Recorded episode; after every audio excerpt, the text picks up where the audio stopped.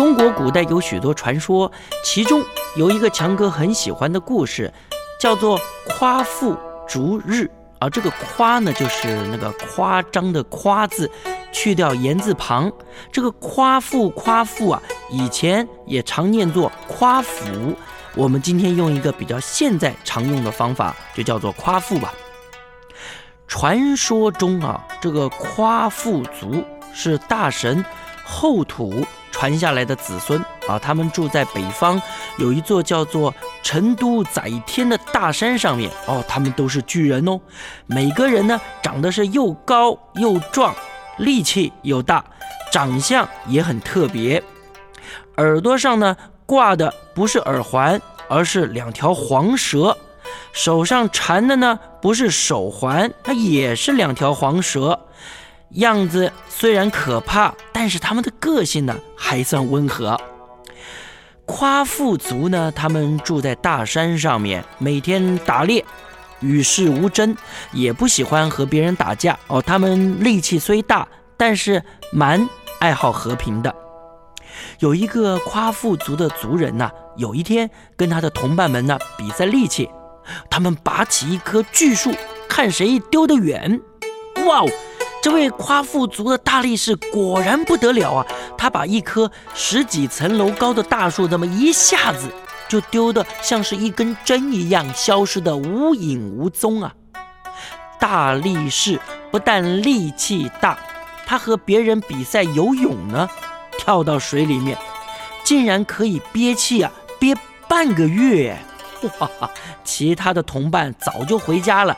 他的身体啊是这么强壮，力气是这么巨大，他忍不住就跟同伴说：“全世界速度最快、力量最大的人就是我，没有人是我的对手。”结果呢，有一个同伴有点不服气地说：“嗯，你跟太阳比，那就差太多了。什么？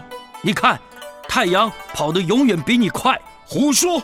我一定可以追得到太阳。于是，这位夸父族的族人呢，就做了一个傻气的决定，他呀要和太阳赛跑。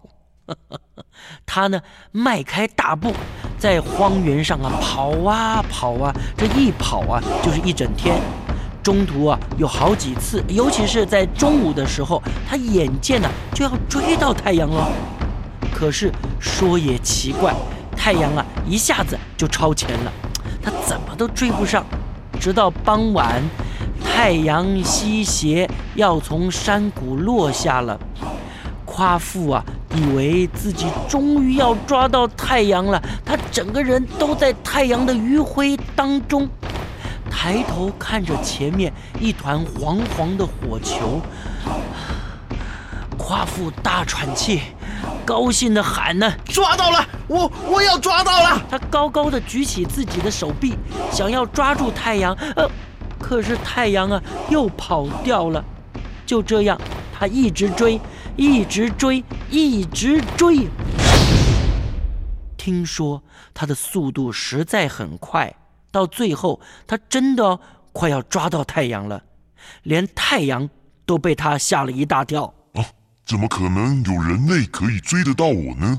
太阳没有办法，只有发出更强的光和热来对付夸父大力士。